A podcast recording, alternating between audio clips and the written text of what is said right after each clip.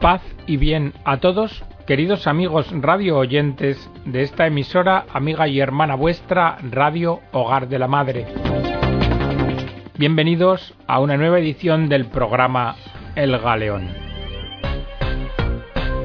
Estamos desarrollando el tema de la educación en estos programas Vimos la encíclica Divini Ilius Magistri de su Santidad Pío XI. Hemos también tomado conocimiento del contenido del documento Gravissimum Educationis, la declaración del Sagrado Concilio de Vaticano II referente a la educación cristiana. Y ahora vamos a extractar el contenido de un documento que nos servirá para reflexionar, que trae unas orientaciones y que elaboró la Congregación para la Educación Católica del Vaticano, desarrollando lo que es precisamente la dimensión religiosa de la educación en la escuela católica. Y este documento comienza diciendo que el elemento característico de la escuela católica es perseguir en no menor grado que las demás escuelas los fines culturales y la formación humana de la juventud, pero añadiendo unas notas distintivas. Primero, crear un ambiente en la comunidad escolar animado por el espíritu evangélico de libertad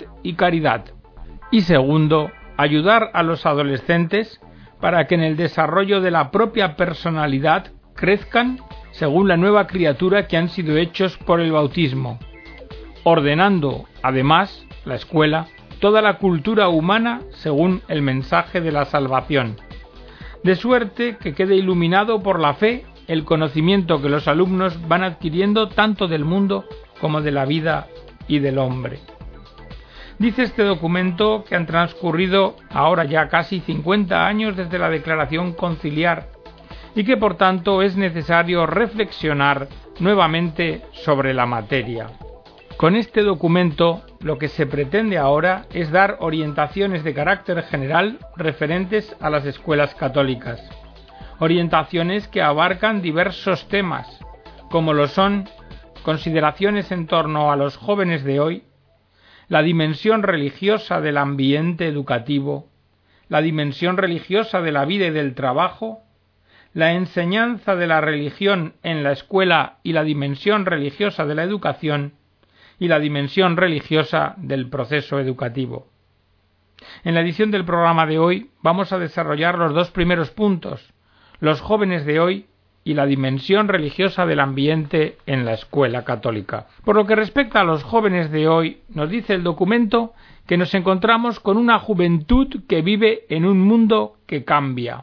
Gran número de escuelas católicas se encuentran en zonas del mundo donde actualmente se producen cambios profundos de mentalidad y de vida, especialmente en áreas urbanas industrializadas. Estos jóvenes disponen de muchos bienes de consumo, de múltiples oportunidades de estudio y también de instrumentos y complejos sistemas de comunicación, pero a la vez están muy expuestos a los medios de comunicación de masas desde los primeros años de vida, y así vienen escuchando casi desde su nacimiento opiniones de todo género, y han sido informados precozmente, antes de tiempo, de todo, por medio de informaciones muy diversas, y sin estar capacitados para comprenderlas bien.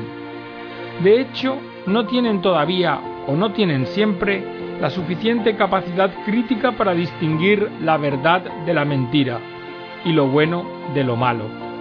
Y tampoco disponen de puntos de referencia religiosa y moral como para poder asumir una postura independiente y recta frente a las mentalidades y costumbres socialmente dominantes. Diríamos que el perfil de lo verdadero, de lo bueno y de lo bello ha quedado tan difuso que los jóvenes no saben qué dirección seguir. Y si aún algunos creen en algunos valores, lo cierto es que son incapaces normalmente de seguirlos porque se inclinan a la filosofía dominante.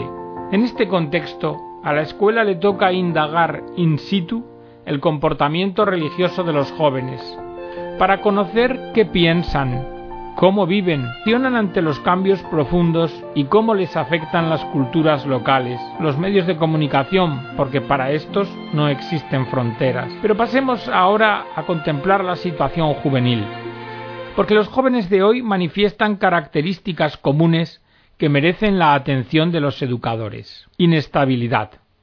Muchos de ellos viven con gran inestabilidad. Por una parte se encuentran en un mundo unidimensional al que sólo le importa lo útil y lo que da resultados prácticos y técnicos. Pero por otra parte esta juventud quiere superar esta etapa y se ve en ellos una voluntad de salir de ella. Segundo, pobreza relacional, porque muchos jóvenes viven en un ambiente pobre en relaciones y sufren ellos mismos soledad y falta de afecto. Este es un fenómeno universal se da tanto en el desarraigo de las chabolas como en las frías viviendas del mundo moderno. Se nota y es claro el abatimiento de los jóvenes, que se atestigua por la gran pobreza de las relaciones familiares y sociales. En tercer lugar, el miedo. Una gran masa de jóvenes mira con intranquilidad su propio porvenir.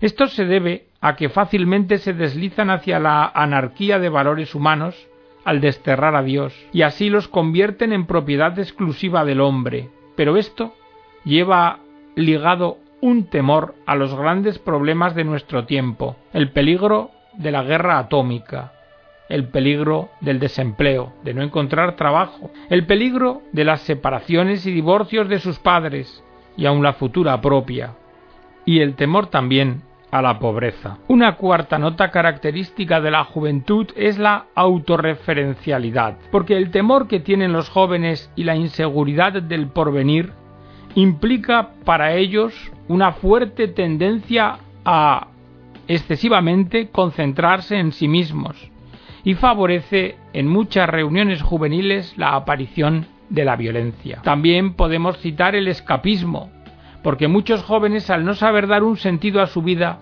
para huir de la soledad en la que viven, se refugian en el alcohol, la droga, el erotismo o las experiencias exotéricas u otras exóticas. Otro rasgo es la volubilidad. La volubilidad juvenil se acentúa con el paso del tiempo.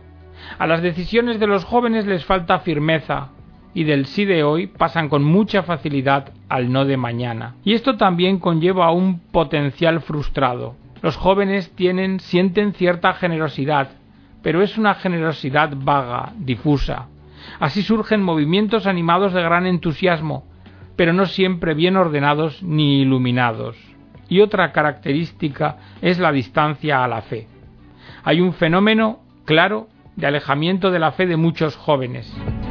Este alejamiento comienza por el abandono de la práctica religiosa, gradual, y con el tiempo se torna en hostilidad hacia las instituciones eclesiásticas, hasta cuajar en una verdadera crisis de aceptación de la fe y de los valores morales a ella vinculados, lo que se acentúa en aquellos países donde la educación es laica o francamente atea. Y mirad, este fenómeno parece darse más a menudo en zonas de fuerte desarrollo económico y rápidos cambios culturales y sociales. Y es un fenómeno del que habiéndose dado en los padres primero, luego se transmite a las sucesivas generaciones. Y así resulta que la crisis ya no es una crisis personal, sino que deviene en una crisis religiosa de una civilización. Por esto se ha llegado a hablar de ruptura entre evangelio y cultura. El alejamiento de los jóvenes toma a menudo aspecto de total indiferencia religiosa, y ciertos comportamientos juveniles no pueden interpretarse sino como sustitutivos del vacío religioso. Estos comportamientos son claros, el culto pagano al cuerpo, la evasión en la droga o en otros vicios, o los gigantescos ritos de masas que pueden desembocar en formas de fanatismo o de alienación. Hasta aquí hemos dibujado un bosquejo del análisis de la situación juvenil, y aquí se apunta ya la importancia de la educación cristiana para ayudar a la juventud a dar un sentido a su vida. Porque los educadores no deben limitarse a observar los fenómenos que hemos visto, sino que deben buscar sus causas, y dentro de ellas tienen que considerar que quizá haya carencias en el punto de partida, es decir, en el ambiente familiar, y que tal vez sea insuficiente la propuesta de la comunidad eclesial, y que puede ser que la formación cristiana de la infancia y de la adolescencia no haya sido siempre la debida para resistir los choques del ambiente, e incluso también puede que tenga parte en esto la propia escuela católica. Pero también hay junto a todos estos problemas y síntomas otras señales positivas y prometedoras. En una escuela católica, como en cualquier otra escuela, se pueden encontrar jóvenes que son ejemplares por su comportamiento religioso, moral y escolar. Y analizando las causas de esta ejemplaridad, ¿qué encontramos? Pues encontramos que a menudo estos jóvenes se desenvuelven en un óptimo ambiente familiar ayudado por la comunidad eclesial y por la misma escuela, o sea, un conjunto de condiciones abierto a la acción interior de la gracia.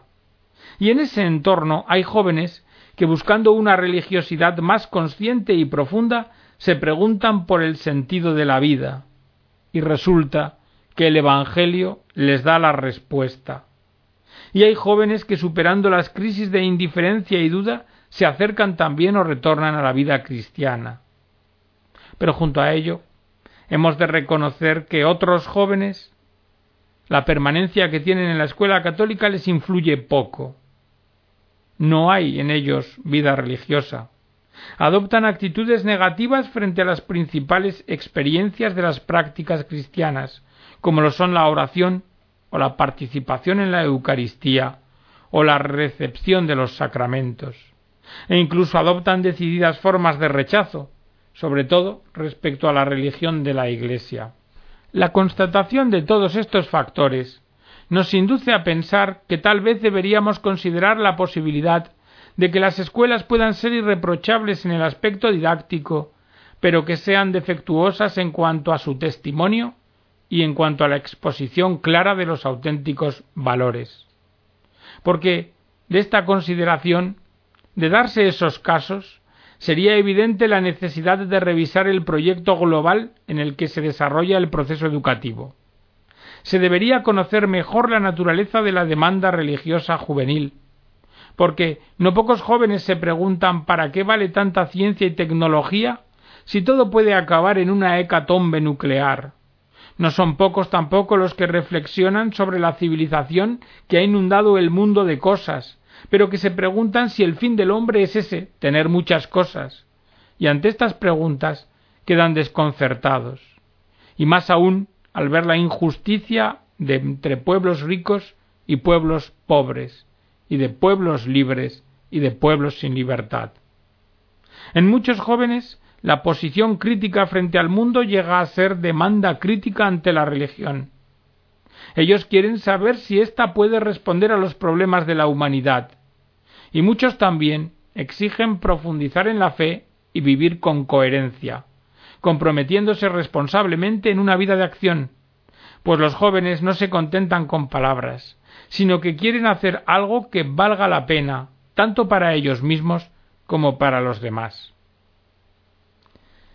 En este contexto, la escuela católica acoge a millones de jóvenes de todo el mundo, hijos de sus estirpes respectivas, naciones, tradiciones, familias y también hijos de nuestro tiempo. Cada uno lleva en sí mismo las huellas de su origen y los rasgos de su individualidad. Y ante ellos, la escuela católica ni se limita ni puede hacerlo a impartir lecciones, sino que debe desarrollar un proyecto educativo iluminado por el Evangelio y atento a las necesidades de hoy. Por eso esta congregación piensa que en la situación actual hay que volver a replantearse y a empezar desde los fundamentos.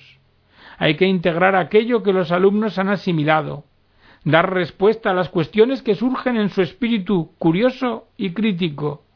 Hay que destruir el muro de la indiferencia y hay que ayudar a los que ya están bien educados a alcanzar por un camino mejor la perfección. Y piénsese que las formas y el avance gradual en el desarrollo del proyecto educativo están condicionadas y guiadas por el nivel de conocimiento de las situaciones personales de los diversos alumnos.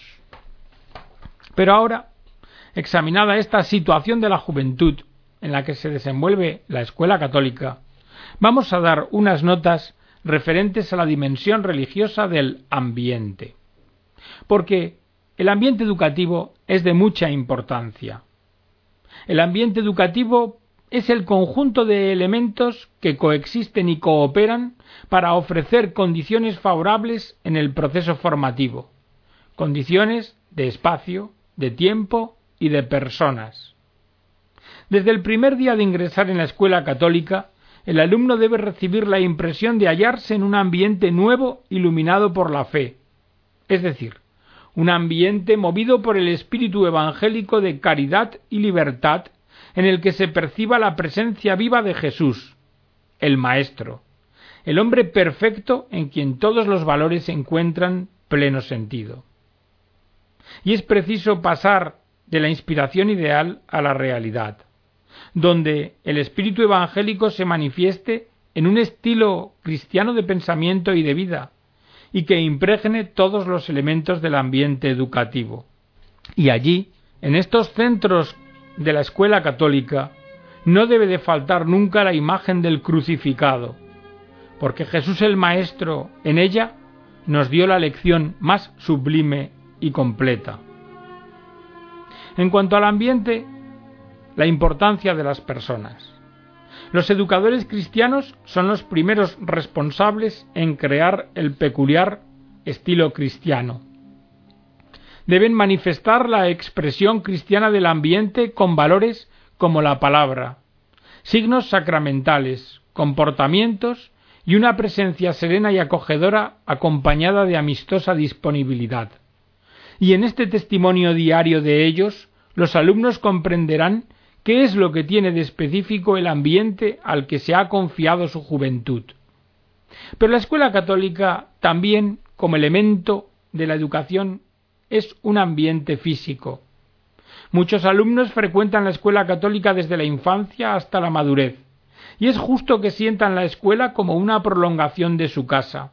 Por ello, la escuela debe poseer algunas de aquellas características que hagan agradable la vida en un ambiente familiar feliz, y, ojo, allá donde éste no existe, la escuela demuestra más importancia porque puede hacer mucho para que sea menos dolorosa la falta del mismo. En cuanto a los medios, hemos de considerar que los alumnos, en un ambiente materialmente modesto, también pueden encontrarse a gusto siempre que humana y espiritualmente ese ambiente sea rico. Pero esto no se opone a que la escuela católica esté dotada de material didáctico adecuadamente. Y ello no es ningún lujo, sino que es un deber. Por esto las escuelas de la Iglesia tienen derecho a recibir ayuda para su actualización didáctica. Otro elemento importante en la escuela católica es la presencia en ella de María Santísima. En la organización y en el desarrollo de la escuela católica como casa, será de gran ayuda el conocimiento de la presencia de María Santísima madre y maestra de la Iglesia, que siguió el crecimiento en sabiduría y en gracia de su Hijo, y que desde el comienzo acompaña a la Iglesia en su misión salvadora. Y también deberá contar la escuela católica con una capilla, como un lugar íntimo y familiar donde los jóvenes creyentes puedan encontrarse con el Señor. La escuela católica también ha de desenvolverse en un ambiente eclesial de educación. La Iglesia, teniendo presente, reflexionando sobre la misión que el Señor le confió, escoge en cada momento los medios pastorales oportunos para anunciar el Evangelio y para promover al hombre en su totalidad. Y entre estos medios, sin duda, se halla la escuela católica, que desempeña un verdadero y específico servicio pastoral, pues efectúa una mediación cultural fiel a la nueva noticia evangélica. La escuela católica tiene una identidad bien definida, es medio privilegiado para hacer presente a la Iglesia en la sociedad, y es verdadero y particular sujeto eclesial, porque la escuela católica es lugar de evangelización, de auténtico apostolado y de acción pastoral. Como dijo el Santo Padre Juan Pablo II, la escuela católica no es un hecho marginal o secundario en la misión pastoral del obispo, y tampoco se le puede atribuir únicamente una función de mera suplencia de la escuela estatal. A través de la escuela católica, la Iglesia local evangeliza, educa y colabora en la formación de un ambiente moralmente sano y firme en el pueblo. La escuela católica, por tanto, busca como objetivo conducir al hombre a su perfección humana y cristiana y a su maduración en la fe. Cierto, la importancia también en la escuela de los institutos de vida consagrada, porque la mayor parte de ellas dependen de estos institutos, los cuales enriquecen el ambiente escolar con los valores de su comunidad de consagrados. Sus miembros ofrecen su vida al servicio de los alumnos y sirven al Señor. Ofrecen una preparación profesional esmerada,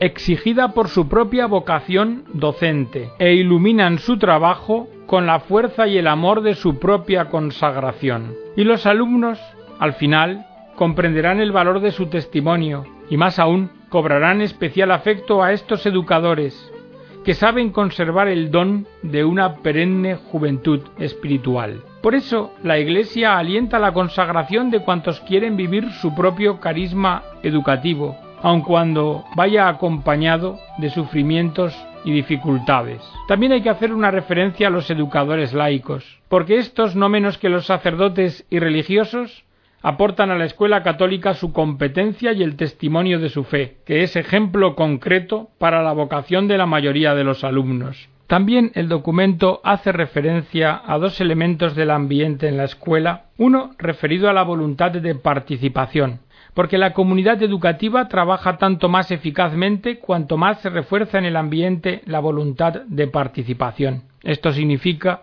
que las vías de comunicación en la escuela deben estar abiertas en todas las direcciones y que los problemas comunes deben ser analizados desde la fraternidad. Frente a los problemas diarios de la vida, agravados quizá por incomprensiones y tensiones, la voluntad de participar en el programa educativo puede allanar dificultades y conciliar puntos de vista diferentes, debiendo respetarse también siempre la autoridad correspondiente. Otro elemento es el de la integración funcional entre la escuela y la familia, porque esta integración representa la condición esencial en la que se hacen evidentes y desarrollan todas las facultades que los alumnos revelan en relación con uno u otro ambiente, incluida su apertura al sentimiento religioso y lo que esta apertura supone. Por lo que las escuelas primarias deben tener un clima comunitario, reproduciendo en lo posible el ambiente íntimo y acogedor de la familia. Y sus responsables se empeñarán en fomentar recíprocas relaciones llenas de confianza y espontaneidad. Por último, hemos de tener en cuenta la consideración de la escuela católica como comunidad abierta. La escuela católica, desde el interés de intensificar la colaboración con las familias, debe procurar la formación religiosa, moral, sexual, de orientación profesional y de opción por vocaciones especiales. Una colaboración que no se debe a motivos de oportunidad, sino que se basa en motivos de fe, pues la familia tiene una misión educativa propia y original que viene de Dios. Son los padres los primeros y principales educadores de sus hijos, y la escuela, consciente de ello, no debe de dejar de serlo. Mas no siempre son conscientes de esto las familias. Y en esos casos, cuando las familias no tienen esta conciencia, la escuela debe asumir subsidiariamente también ese deber de instrucción. La escuela trata de involucrar a las familias en el proyecto educativo, y la experiencia enseña que padres al principio poco sensibles a esto, luego han llegado a ser óptimos colaboradores. Y una última referencia en este apartado hace el documento, recordando el respeto hacia el Estado y sus representantes, la observancia de las leyes justas y la búsqueda del bien común. Porque la educación cristiana es la primera que exige este respeto. Y vamos a terminar el programa de hoy y este capítulo del documento que estamos tratando con una conclusión. La apertura de las escuelas católicas a la sociedad civil es una realidad que cualquiera puede constatar. Por esto, los gobiernos y la opinión pública general deberían reconocer la labor de estas escuelas como un verdadero servicio real a la sociedad porque no es noble aceptar el servicio e ignorar o combatir al servidor. Y con este llamamiento, queridos amigos de la Congregación para la Educación Católica, a las sociedades y gobiernos en general, para que reconozcan la verdad y sean fieles a un deber natural de gratitud, terminamos la edición del programa de hoy. Esperamos que haya sido de vuestro agrado y haya servido a vuestra edificación. Que Dios os bendiga a todos.